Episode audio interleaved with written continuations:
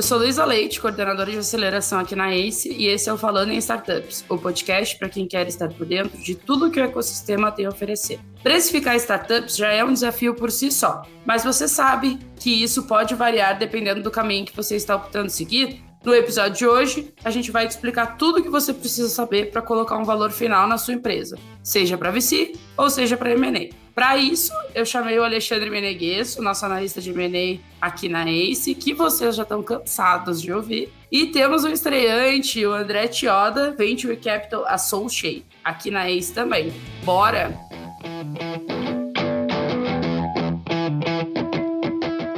Seja muito bem-vindo, André, fazendo a sua estreia no Falando Startups. É isso aí, Lu.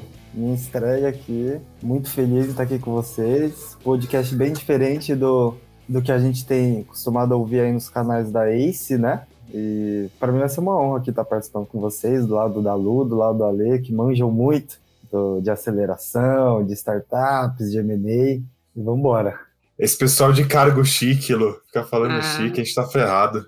Vamos ter que fazer o Pix para ele ainda, né? Aceita as Pix? Tô esperando. Aceita, tô esperando. o Ale gosta de Pix, hein? Caiu o Pix lá em M&A é felicidade, é. tanto para o Ale como para os empreendedores. Pode ser Pix, pode ser TED, Correio, quiser mandar, a gente está aceitando. Mas antes do Pix, né, tem que colocar o valor.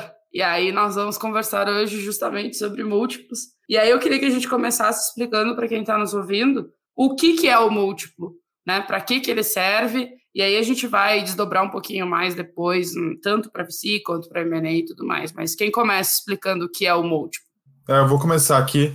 O múltiplo acho legal falar que tanto para VC, quanto para M&A, quanto para private equity, para qualquer área, o múltiplo é a mesma coisa, Lu. É, muda um pouquinho de como ele é calculado, mas o conceito é o mesmo, né?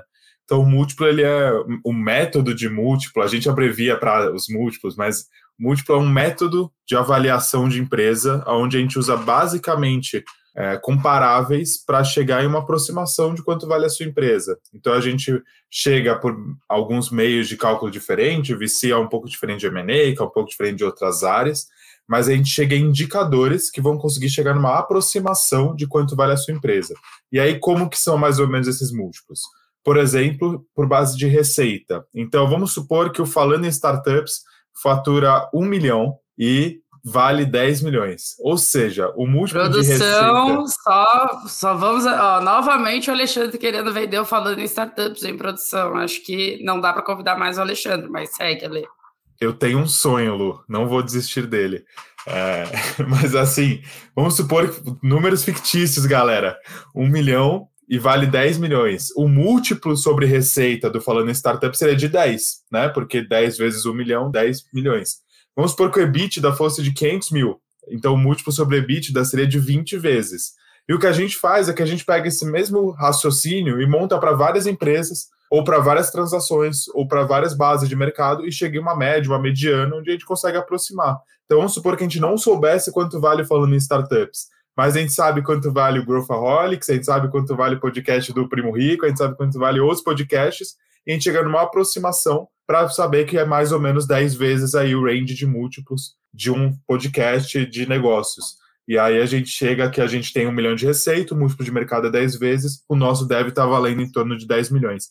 Então, resumidamente, o método de múltiplos é isso, e aí como ele é calculado que varia muito, mas o conceito é basicamente esse para todas as áreas. Legal. E antes da gente entrar de fato no cálculo, eu queria né, que a gente explicasse para os empreendedores e empreendedoras que estamos ouvindo por que, que eles precisam entender sobre isso, né? Por, por que, que o múltiplo é tão importante tanto para M&A quanto para VC? Gente, vamos começar por VC. André, quer explicar um pouquinho para a gente? Boa, Lu. Cara, por que, que é importante eu entender de múltiplos, né? E, e a dinâmica aí de que se refere a esse indicador? Não, como o Ale falou, ele vai te dar uma previsão, uma previsibilidade, uma estimativa é, de quanto vale a sua startup, né? Então, assim, a gente sabe que, por exemplo, se eu precificar é, acima uh, do normal, ou seja, se eu fizer uma supervaloração da minha empresa, a gente sabe que isso vai atrapalhar rodadas futuras, né? Porque, por exemplo, querendo ou não, a gente como investidor aqui de venture capital, a gente trabalha com qualquer outro tipo de investimento. Então o que a gente faz? Compra barato e vende caro. Né? A gente compra por um preço X e vende por um preço X vezes Y. Né? Então, por exemplo, é importante a gente estar tá observando assim empresas que têm o nosso mesmo modelo de negócio, que estão na mesma segmentação econômica que a nossa, que têm o mesmo modo de trabalhar, a dinâmica de trabalho em geral, vamos dizer assim, né? Não necessariamente precisa ser uma empresa igual a minha, né? Mas uma empresa que eu consiga comparar. Por isso que esse é um método de comparables, né? Então eu estou comparando a minha empresa com outra e a forma que eu estou comparando é utilizando múltiplos, por exemplo. Né? Então, por exemplo, eu sei que se eu tenho uma empresa mais early stage, ela provavelmente tem um múltiplo maior, e aí ela vai caindo esses múltiplos conforme ela for andando na esteira de estágio de uma startup, né? Então, assim, é bacana entender como é que funcionam os múltiplos e o que está dentro do múltiplo correto, para a gente não ficar se iludindo né, com as nossas expectativas de venda da empresa, é, bem como também para a gente não atrapalhar rodadas futuras de, de investimento, né? Então, eu acho que, assim, é, existem vários motivos, mas eu acho que a base desses motivos seriam essas duas variáveis, tá? É, para Emenelo, tem muito do mesmo papel, que é esse papel de você ter base, de você conseguir ter uma, uma ideia, mas em M&A especificamente tem um papel muito grande de gerenciamento de expectativas. Porque como você vai estar tá vendendo o negócio inteiro, não adianta você querer vender a, a 10 vezes receita se o seu mercado negociar dois. Você só vai se frustrar. É, então, assim, em M&A especificamente tem esse papel muito grande também de gerenciamento de expectativa, saber mais ou menos que perfil de proposta que pode chegar. Se chegar uma proposta abaixo, você saber que você consegue puxar ela para cima. Se chegar muito acima, talvez seja o lance de você abraçar e sair dançando. Mas tem esse papel muito grande também de gerenciar a expectativa do empreendedor, saber mais ou menos o quanto ele pode esperar vender essa empresa, o quanto seria, vamos botar assim, aceitável o mercado pagar, quanto que seria barato, quanto que seria caro tem esse papel muito grande de balizamento, além de tudo isso que o, que o Tioda falou também, que vale para a M&A também. Acho que uma, um exemplo muito claro, Lu, assim que eu estava pensando aqui agora, é, por exemplo, quando a gente vai no supermercado. Eu acho que a lógica é a mesma, assim, eu vou no supermercado, pô, eu tenho ali, por exemplo, um café de 500 gramas e um café de 300 gramas. Como é que você vai comparar o preço desses dois cafés para ver o que está mais barato, mais caro, né? Você vai olhar o quilo, né? Geralmente tem ali, né? Por lei tem que ter ali o preço do quilo. Né? Então você acaba indo por uma mesma base de comparação para ver o que está mais barato. Então, assim, a lógica, o raciocínio por trás da gente enxergar os múltiplos é, seria mais ou menos por aí, tá? Legal, acho que o Ale falou uma coisa que é o que a gente vem falando todo esse, todo esse podcast, né? Que é a, a, alinhamento de expectativas e trabalhar todo o psicológico do empreendedor e aí eu acho que isso vale para ambos os casos, né? Porque às vezes o empreendedor está imaginando que vai conseguir captar X e na verdade ele consegue captar Y, é, olhando para todo o universo. Então é, é, eu acho muito legal sempre que tudo que a gente conversa aqui acaba tendo uma ligação e a gente acaba voltando para, né? organizar a casa bonitinho e alinhar expectativas de ambos os lados. Eu acho isso muito legal. Ale, no caso de M&A, como que se calcula? Vamos lá. É, tem alguns pontos parecidos com o GVC, mas assim, M&A a gente olha muito transações comparáveis. Então a gente olha, por exemplo, já teve alguma startup que nem o, André falou, não precisa ser exatamente igual, mas ela ser comparável. Né? O que é ser comparável? Está no mesmo setor, ela atua mais ou menos da mesma forma, ela tem mais ou menos o mesmo perfil de cliente. Não precisa ser exatamente igual, até porque muitas vezes seu produto é super disruptivo, é super inovador, mas pô, ele tem uma área de atuação. Então, vamos supor, você tem uma empresa de logística. Você não vai ter alguém que é exatamente igual a você, mas tem várias transações de logística acontecendo. Então, você consegue pegar uma base com elas. E aí você começa a fazer vários comparativos com transações. Outro que a gente usa muito, a gente usa empresas de capital aberto do mesmo setor ou da mesma área, que funcionam mais ou menos da mesma fórmula, e coloca uma taxa de desconto em cima. Por que uma taxa de desconto? Porque, pô, existe uma preferência, né, uma facilidade de liquidez em empresas abertas em mercados que a sua empresa não vai ter, então geralmente são negociadas a um múltiplo um pouquinho maior, são empresas maiores que têm em geral um risco menor, então isso também afeta muito no múltiplo.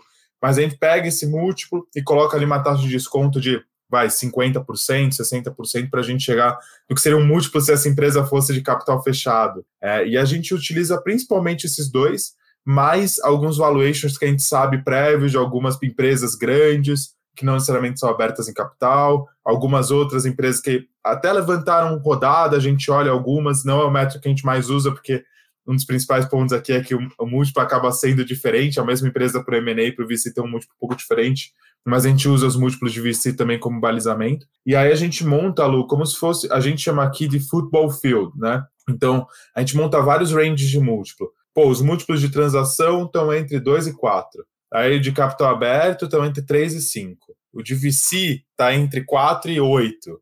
E aí a gente vai montando vários ranges e vai entendendo assim, ó, o mais provável é da sua empresa estar tá caindo aí no range entre 3 e 5 vezes receita, por exemplo.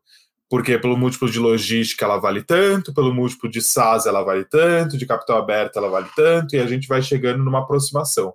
Então, a gente, em geral, costuma olhar a empresa sobre vários prismas diferentes para tentar montar esse football field, que nada mais é do que vários múltiplos diferentes, e aí chegar num meio termo entre eles para a gente conseguir definir e alinhar, que nem você estava falando, Lu, a nossa expectativa como negociador e balizar a expectativa, a expectativa do empreendedor sobre qual é o nosso é, objetivo dentro desse negócio.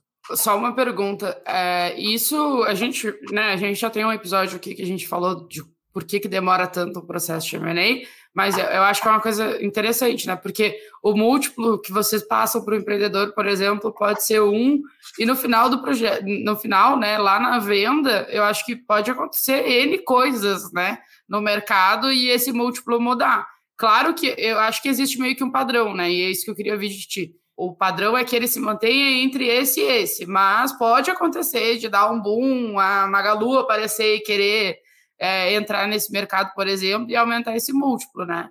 Ou acontecer de diminuir muito, Lu. A gente já falou, né? O processo de M&A dura em média de 9 a 12 meses. Pô, como que estavam sendo negociadas as empresas de tecnologia 12 meses atrás? Abre aí o, o Google, joga as empresas de tecnologia e vê como mudou o valuation delas Mesma coisa para múltiplos de VC. Então, assim, os valuations diminuíram. Esse trabalho de realinhar as expectativas dos empreendedores a gente teve que ter aqui agora, porque as empresas não vão pagar mais seis vezes receita que elas estavam pagando antes. Pode até pagar, mas vai ser a exceção, da, não vai ser mais a regra. É, e antes era mais a regra. Então a gente tem de vez em quando que fazer esse realinhamento no meio do, do trabalho, exatamente para ninguém se frustrar com uma possível proposta, tá, Lu?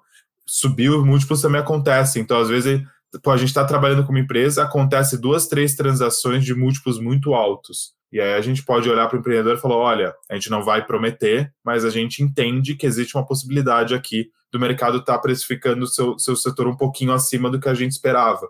Então, pô, é uma coisa positiva. Existe esse realinhamento no meio do caminho, os múltiplos variam, mas em M&A, principalmente M&A Tech, eles eles costumam flutuar bastante, em M&A mais tradicional, eles costumam variar um pouco menos, você tem múltiplos históricos mais estáveis, então você essas flutuações mudam menos. Obviamente, se tem uma crise da Covid, vai mudar.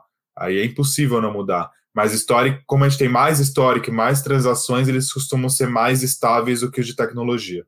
É legal isso porque VC está passando por esse momento de reajustes agora também, né? E aí, já passando por Tioda, como é que se calcula o múltiplo de VC e como que todas essas mudanças que aconteceram agora estão mudando nessas negociações, né? E por que, que é tão importante o, o, empreendedor entender que tudo isso vai mudar o múltiplo e vai mudar né, o resultado final, digamos assim? É, é verdade, Lu. E assim, é, na verdade, se a gente for olhar assim, é, bolsa de valores, né? M&A, venture capital, na verdade, a forma de se calcular o múltiplo é o mesmo né? Você pega ali um, um preço, um valor e divide por um indicador-chave. Né? Então, o que eu quero dizer com isso? Na bolsa, por exemplo, o pessoal olha o PL lá, né? O preço por preço da ação pelo lucro, etc. Né? Até que também vem caindo esse múltiplo lá na bolsa. É, em VC, por exemplo, a gente também pega o valuation da empresa e divide por um indicador-chave. Então, por exemplo, o que seria esse um indicador-chave para empresas de SaaS? Seria o MRR anualizado. Né? No Venture Capital a gente pega geralmente uma receita analisada, algo analisado. É, por exemplo, para startup de saúde, eu posso pegar o valor da empresa, o valor da empresa, e dividir é, por quantidade de vidas. Por exemplo, se for uma seguradora. Né? Então, assim, existem outras formas de eu também calcular o múltiplo e ver como é que ele está se comportando em relação aos seus comparáveis. Né? Então, a forma de se calcular é, é muito similar, Eu acho que a principal diferença seria a percepção do que é um múltiplo alto e do que é um múltiplo baixo. Eu acho que essa seria a principal diferença, né? Mas o cálculo seria mais ou menos esse mesmo, Lu. E assim, né?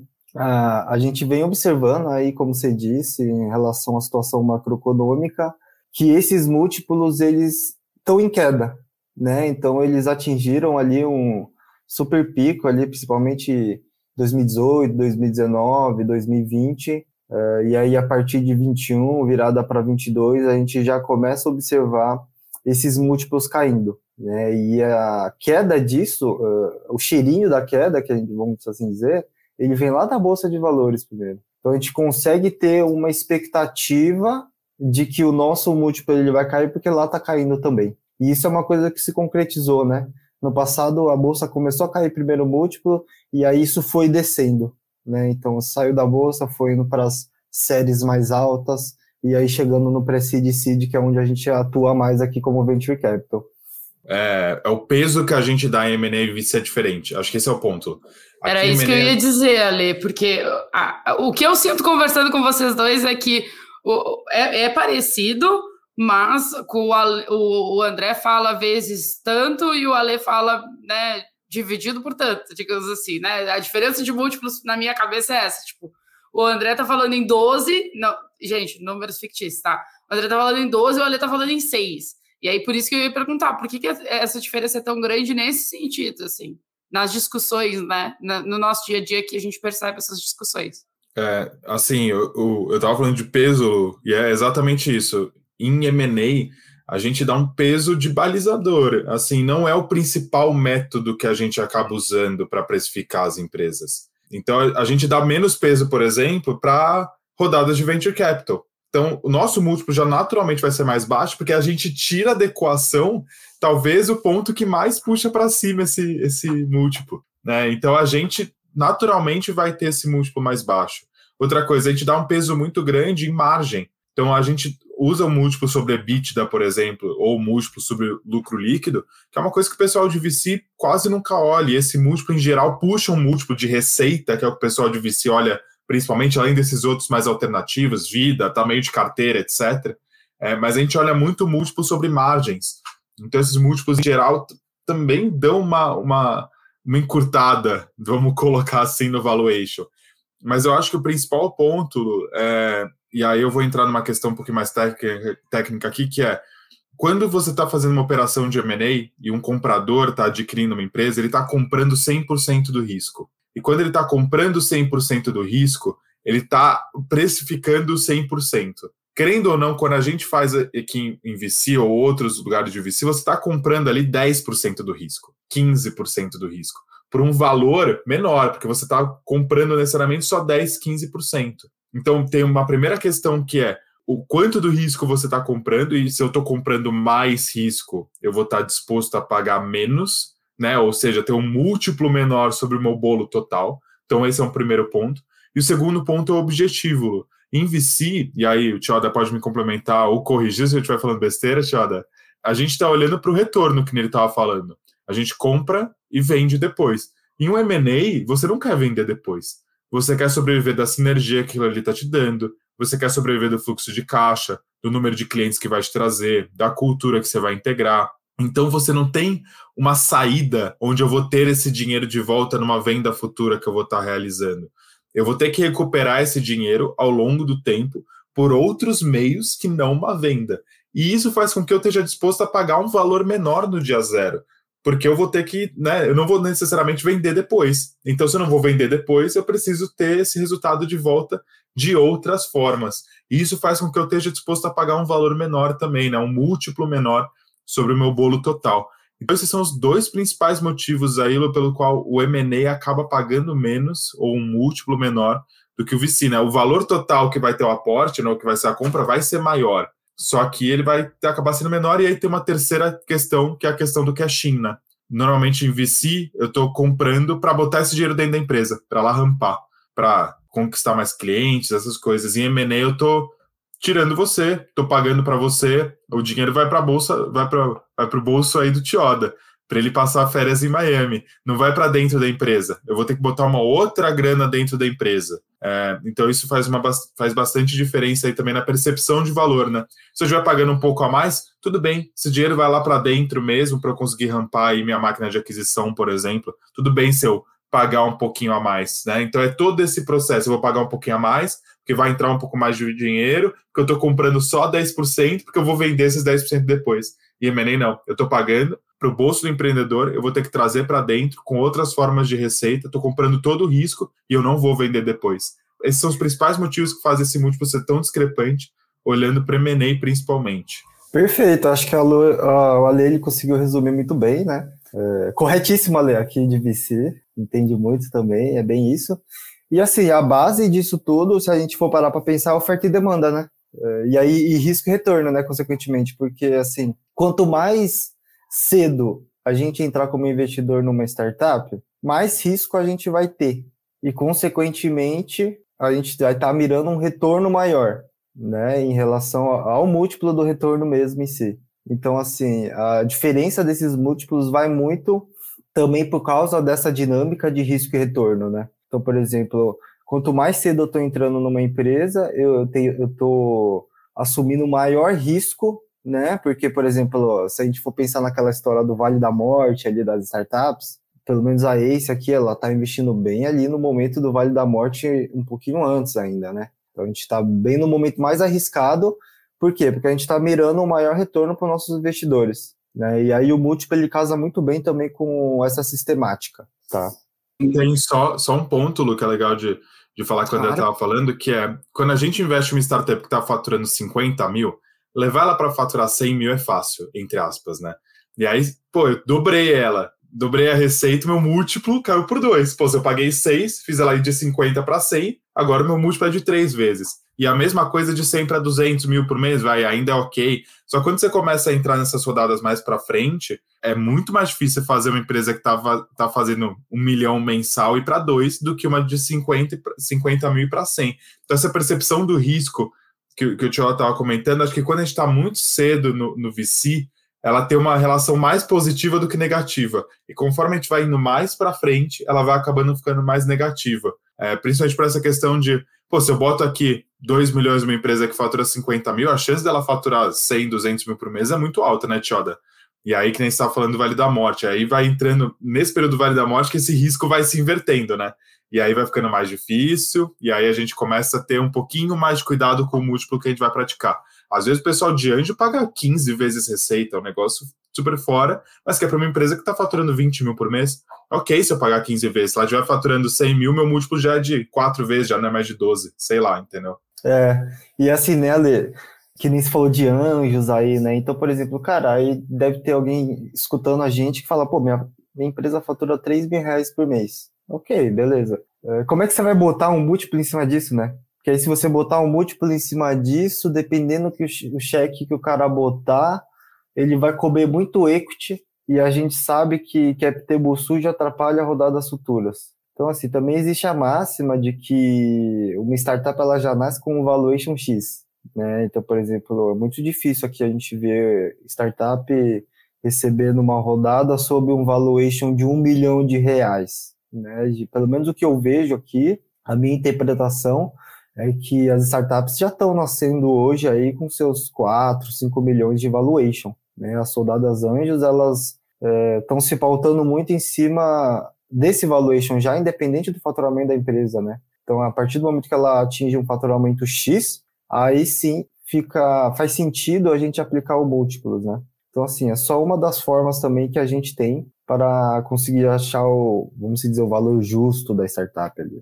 É, e aí a minha pergunta vem muito um pouco pensando sobre isso, assim, né? Vamos para o palpite da rodada, pensando que isso já se transformou muito, né? Vamos pegar esse exemplo do André.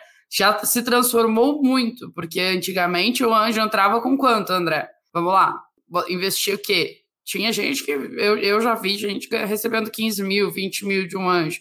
Também Hoje está bem mais, bem diferente, assim. E aí, para a gente pensar no futuro, a gente fala do passado, né? Essa diferença de múltiplos entre M&A e VC sempre existiu, E aí vale a gente pensar, né? Esses valores são constantes, eles podem mudar no futuro. Pode ser que M&A tenha múltiplos menores e VC tenha múltiplos maiores. Como, como que fica, né? E aí, palpite da rodada é bem o que vocês acreditam sobre isso. O Ale está sempre acostumado e o Ale sempre me responde: Lu, não tem como responder isso. Então vamos lá ouvir o Alexandre me dizer: Lu, não tem como responder isso. Lu, não tem como responder isso. É, é, assim, vamos lá no nosso exercício de futurologia aqui. A tendência é desses múltiplos terem uma estabilização. É, que nem eu estava falando, de mercados mais é, que fazem M&A há mais tempo, né? Então eu estava falando, por exemplo, no mercado de logística, mas a gente pode pensar em mercado de energia, a gente pode pensar em setor mais imobiliário, de saúde, esses setores que fazem M&A há muito tempo, os múltiplos, historicamente, eles acabam convergindo para um valor. E esse valor acaba sendo um pouco menor. E as empresas que conseguem um múltiplo maior vão ser os outliers, né? Então vai ser o pessoal que realmente está sendo muito diferencial no setor, que realmente está trazendo alguma coisa muito nova, e aí vai ser cada vez mais a exceção e menos a regra. Eu acho que os múltiplos de tecnologia vão ter uma tendência a ser sempre maiores do que o mercado, porque eles vão ser sempre a vanguarda da inovação, né? Eles vão ser sempre quem vai estar um pezinho na frente, eles vão ser sempre quem vai estar talvez girando esse ponteiro dentro das grandes empresas, trazendo uma coisa que eles não estão conseguindo criar internamente ou abrindo novas portas. Então, acho que existe uma tendência de, mesmo com essa conversão dos múltiplos para um valor um pouco menor, a gente viu transação de M&A muito ser negociada cinco, seis vezes receita. É uma coisa que eu acho que a gente vai ver cada vez menos no futuro. Agora, acho que dificilmente a gente vai ver coisa do tipo uma vez e meia receita, uma vez receita, que nem a gente vê em outros mercados. É, acho que ainda em, em, em, tecnologia, até puxado um pouquinho por esses múltiplos de VC, empresas de tecnologia ainda negociam num valor maior na bolsa. Acho que tem vários fatores que fazem com que a gente vá ter essa conversão para um valor ali menor do que a gente vê de, sei lá, seis vezes receita, mas eu acho que dificilmente a gente vai cair num múltiplo de uma vez, uma vez e meia receita para uma empresa de tecnologia super disruptiva. Não me parece também ser algo factível ou algo que vai valer a pena para o empreendedor vender ali. Vai valer mais a pena para ele ficar com a empresa. Então, acho que a gente vai acabar caindo no meio termo. A gente vai continuar tendo um múltiplo que vai flutuar um pouco com algumas situações de mercado, vai variar um pouquinho de setor para setor, eu acho que a gente vai ter alguma coisa mais estável. Agora, se vai ser entre 2 e 4, 3 e 5, 4 e 6, putz, tô falando tudo de receita aqui.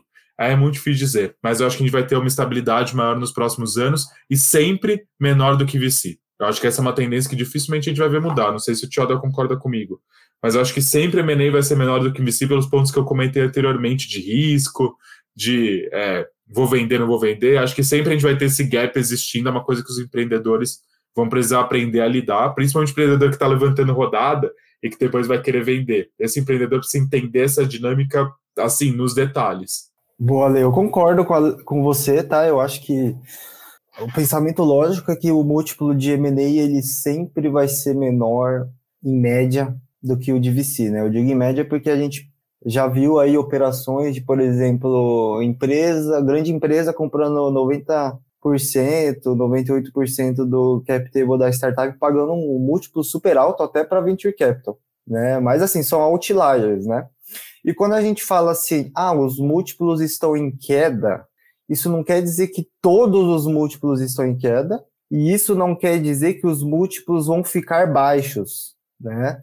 Na verdade, os múltiplos eles estão indo para um ponto de equilíbrio, né? Então, na verdade, o múltiplo ele está caminhando para um valor entre aspas normal, porque ele estava inflado nos últimos tempos. Né? Então, assim, bem como na bolsa, bem como no M&A, eu acredito que eles estão convergindo para um ponto de equilíbrio. E, em média, eles estão convergindo, é, lógico, de uma forma desproporcional, mas eles estão é, de forma é, correlacionada porque eles estão indo para o mesmo ponto, ou seja, estão indo para o equilíbrio. Né? Então, eu acredito que essa diferença entre VC, entre VC de seed, entre VC de late stage e M&A, ela vai continuar essa escadinha que a gente vem observando.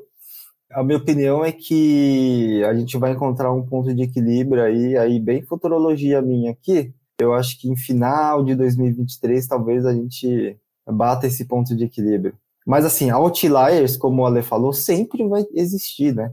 Só que se a gente for fazer aqui um pensamento mais analítico, então a gente tem que ir para as médias, né? E é isso que as médias têm mostrado para a gente, tá? Muito bem, Alexandre, aprenda com a André de me responder a pergunta, por favor. Não dá para todos os episódios Pô, tu me dizer isso. Hoje eu respondi, vai, Lu. Hoje eu fui mais. É, é. Hoje eu botei minha mão no fogo um pouquinho mais. Vindo vai. de ti, realmente foi mesmo. É, e aí vamos, vamos só passar também para os nossos ouvintes quais são os métodos mais comuns que a gente usa tanto em VC como em M&A para avaliar ou né, botar valor nas startups. Ale. É, eu estava deixando o nosso estreante aqui começá-lo, mas é, é engraçado, porque M&A, o múltiplo não é o principal que a gente usa não, tá, Lu? O múltiplo ele acaba sendo um balizador para a gente. O principal que a gente usa é o método de fluxo de caixa esse acaba sendo o principal ponto que a gente acaba usando para chegar no valor da empresa. A gente monta o um modelo financeiro com a projeção aí dos próximos anos e aí a gente traz os fluxos de caixa, valor presente, para chegar num valuation da empresa. Se eu estiver falando grego, a gente pode até fazer um episódio só sobre isso, só sobre esse método especificamente, ou sobre outros métodos de valuation. Acho que pode ser um episódio legal também da gente fazer. Alô, produção. Mas a gente usa muito o método de fluxo de caixa aqui para chegar no valor da empresa, tá, Lu? E aí a gente vai acabar usando principalmente o método de múltiplos para balizar. Então, se o meu fluxo de caixa está dando quatro vezes receita e o mercado está pagando dois, talvez eu tenha sido muito arrojado em alguma premissa, talvez eu tenha sido muito é, arrojado em algum, alguma margem que eu estou colocando. Então, a gente usa um pouco para isso, para validar se as premissas que a gente está usando no modelo financeiro estão perto do que o mercado está entendendo que pode ser uma realidade. Mas, pô, às vezes eu vou ter um, um fluxo de caixa que eu tô confortável com todas as premissas, que eu tô entendendo que ali vale a pena mesmo a gente ir sendo mais agressivo, e eu tô discordando do múltiplo do mercado. E, no geral, em M&A, tudo bem, às vezes a gente chega nessa conclusão mesmo, que a empresa que eu tô trabalhando tem diferenciais que colocam ela acima do múltiplo do mercado. É, então, a gente usa muito fluxo de caixa descontado, e usa o múltiplo muito, como eu estava falando lá no começo, para balizar a expectativa e para a gente ter uma ideia do que o mercado está disposto a pagar. E se a gente vai precisar ali chegar num convencimento de que a empresa vale mais do que o mercado e quais os argumentos que a gente vai usar para convencer o comprador de que ela vale mais do que o mercado está pagando, em média, que nem o André estava falando. Boa, Ale. E assim também, né? Eu acho que é importante aqui do lado de VC é que em VC a gente tem várias fases de venture capital, né? Então a gente tem casa de venture capital que investe em pre-seed. Quando eu digo casa é gestora, né? Então a gente tem gestora que investe em seed, a gente tem gestora que está no série A, gestora que está mais focada ali no late stage, mais perto do M&A ou de um possível IPO. Então assim, a forma que a gente vai calcular em, ca, em cada estágio de desenvolvimento das startups, ela acaba mudando um pouco também, né? A gente acaba olhando algumas premissas, então, por exemplo, fluxo de caixa descontado que a Ale falou, ele realmente é utilizado em gestoras late stage. Né? Ele tem uma importância maior, né? Mas falando aqui do nosso universo, que é mais pré-seed seed, empresas iniciais, essa relação que o Ale fez, ela acaba sendo inversa, né? Então, por exemplo, a gente se apega nos múltiplos. E se tem um fluxo de caixa descontado, a gente usa ele mais assim como um conforto mental, né? Mais uma mais para reforçar ali o que a gente está entendendo como múltiplo correto, do que como realmente uma variável de tomada de decisão, né? Então, por exemplo, por que isso? Cara, porque numa empresa que ela é muito early stage, a gente às vezes não tem nem histórico. Às vezes nem gera caixa, né? Às vezes nem gera caixa, isso aí, Ale. Então, por exemplo, eu já tenho que adaptar minha conta de valor justo do, do fluxo de caixa descontado porque eu não estou gerando EBITDA. Aí você vai jogar outra coisa lá, enquanto o pessoal de late stage, de M&A, coloca o, realmente ali o fluxo de caixa, né, que o nome já diz, para você dar uma aproximação. E aí, se eu coloco só valor negativo lá, por exemplo, a minha empresa vai valer negativo. Mas isso não existe. Né? Fica muito então, longe da realidade se a empresa não gera caixa, né? Acaba ficando mais longe da realidade do que ajuda. É, entendeu? Aí, aí que nem o Ale falou, o fluxo de descontado, ele você utiliza, utiliza várias premissas ali, né? Então fica uma coisa muito relativa, sabe? Eu já vi gente usando, por exemplo, é, você tem que colocar uma variável arbitrária às vezes, porque você não tem histórico, porque você né, não consegue gerar métricas ainda. Então você, por exemplo, coloca um risco tamanho ali. E aí, depende, dependendo do, do número que eu colocar no risco tamanho, isso vai mudar totalmente a minha, o meu valuation, né? Então, é mais por aí, né, Lu? Existem várias fases que a gente pode utilizar vários métodos, né? E aí um dos métodos é o múltiplo, o outro é o fluxo de caixa contado. A gente também tem um método mais antigo que é o de Berkeley lá, que é via scorecard, né? Que eu não vejo assim sendo muito utilizado. Talvez ele seja utilizado mais em empresas pré-operacionais, que é uma análise mais qualitativa, né? Porém, é, é legal a gente pegar um, um método e se apoiar nele, porque quando a gente fala com o empreendedor, por exemplo, né? Ah, meu múltiplo ele é alto porque a minha empresa vai crescer muito lá na frente. Pô, na verdade, todas as empresas têm a oportunidade de crescer muito, né? Então fica um pouquinho assim é, da cabeça de cada um nessas horas também. E aí, deixa eu fazer uma pergunta pro, pro Andrelo, vou fazer seu papel aqui. Claro, é... pode ir. Aí, ó, tô, produção. Tô querendo roubar o papel da Lu Eu tô saindo aqui. de férias e o Alexandre vai assumir. Mas, assim, uma coisa que a gente vê muito, e aí é, é muito legal de VC e M&A, a gente olha um pouco menos, que é a importância do empreendedor. Como que vocês colocam o empreendedor nesse múltiplo? Vocês sobem ali mais um tiquezinho no múltiplo porque o empreendedor é muito bom? Vocês abaixam? Como que vocês colocam o empreendedor nessa equação aí? Porque aqui M&A é muito difícil de colocar. É, a gente sempre fica um pouco nessa dúvida. E aí acho que em VC é mais claro, né? Tá, tá disposto a pagar um pouquinho mais se o empreendedor é realmente muito bom, né? Perfeito, Ale, ótima pergunta, acho que casou muito bem.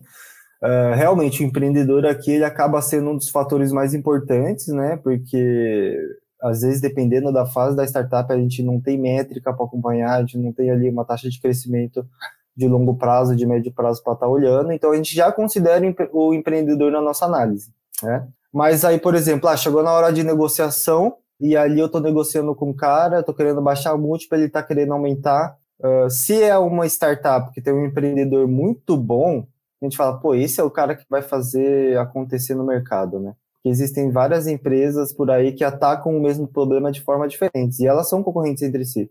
Né? Então, por exemplo, se eu vou contratar uma, eu não vou contratar outra. Então, em relação ao múltiplo, a gente está disposto, às vezes, a pagar um múltiplo maior, não é, não é, não chega nem ser o dobro, nem o, um terço, é pouca coisa a mais, é, por causa do empreendedor, tá? Então a gente leva em consideração mais é, nesse sentido.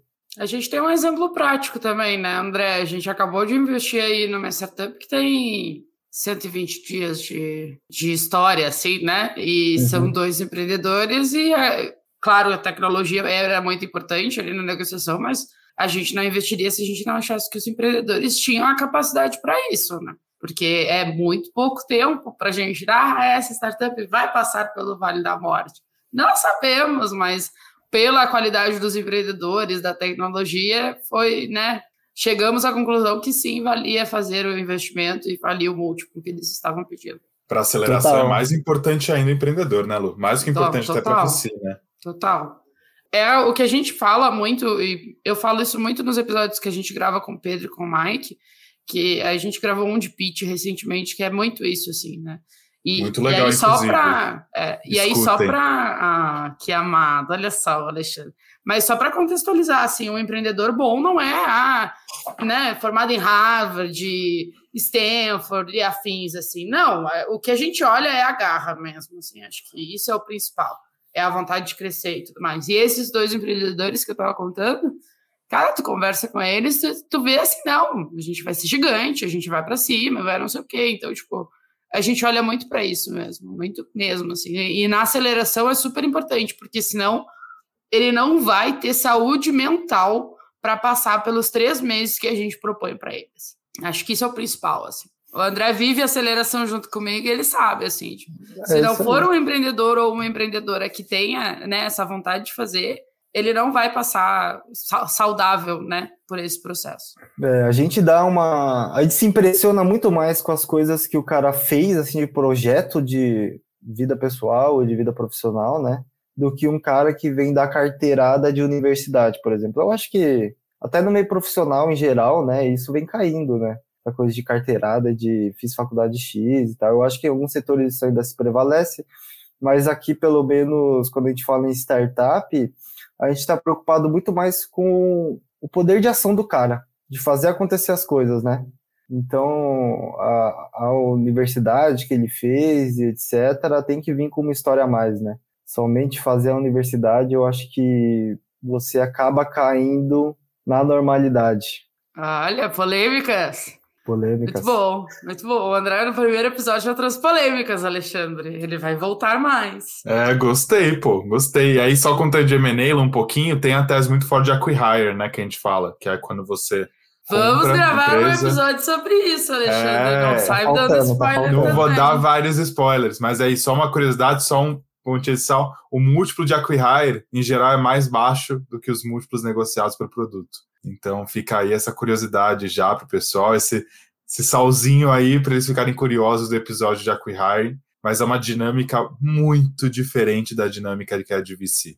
Ah, Bem pontuado, Ale. Novidade aqui para a galera, hein? É, daí eu falo aí, que também não tinha certeza aí. disso, hein? Vem aí, era uma pergunta que eu ia fazer lá depois, tipo, né?